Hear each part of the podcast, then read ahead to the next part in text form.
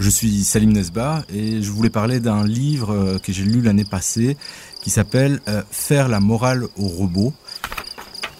Et il se veut être un, essai, euh, une sorte d'introduction à l'éthique des algorithmes.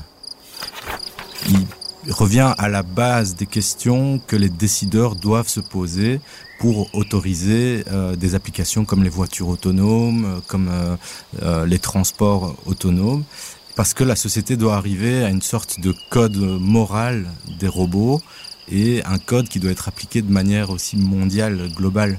Et c'est là qu'on voit que technologiquement on y est, tout le monde est prêt, mais au niveau éthique, euh, il y a encore beaucoup de travail à faire. Euh, en tout cas, il se lit très bien parce qu'il y, a vraiment un, effort d'écriture euh, de l'auteur qui n'hésite pas à prendre des exemples de sa vie de tous les jours. Euh, il y, a des moments où il parle de lui dans le bus euh, pour aller à l'université.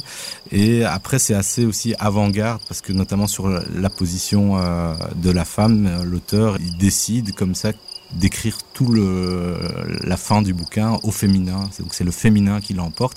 Et c'est drôle en fait dans, dans, dans, les réglages que lui a fait dans son code moral pour montrer à quel point établir un code aujourd'hui est important pour, euh, l'avenir de ces machines. Pour moi, ce livre, euh, d'une part, il est innovant, il est aussi terrifiant, et euh, je dirais qu'il est utile.